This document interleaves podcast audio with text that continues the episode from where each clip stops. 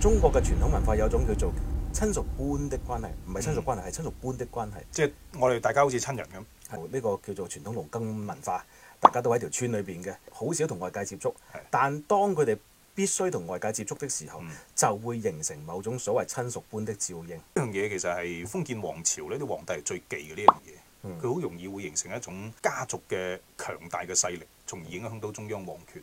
基於你講呢樣嘢呢，其實誒古代帝王都好驚嗯啊，所以古代有個咁樣嘅紀律，就係、官員唔可以回自己家鄉做官。係曾國藩唔可以翻你自己家鄉做官，可能要揾梁國藩翻去做。嗯係咁但係咧，梁國藩嗰年中之後咧，就同曾國藩拍膊頭啦。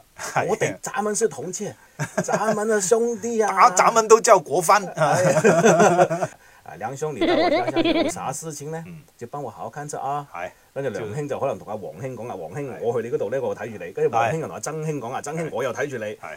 但係你嘅父母就係我嘅父母，等我嚟孝敬你唔得閒嘅話，嗱，呢個就會變成，尤其呢本書提到喺越係動盪嘅時候係，越係動盪的社會當中呢種所謂嘅親屬般的呢個締結關係咧，越多啊！ 大佬明古惑仔係叫大佬啊嘛， 係古惑仔叫大佬，大佬個太太係叫大嫂咁樣。係越係高風險動盪嘅組織都係會用咁樣嘅，嗯，職場上面甚至都係嘅。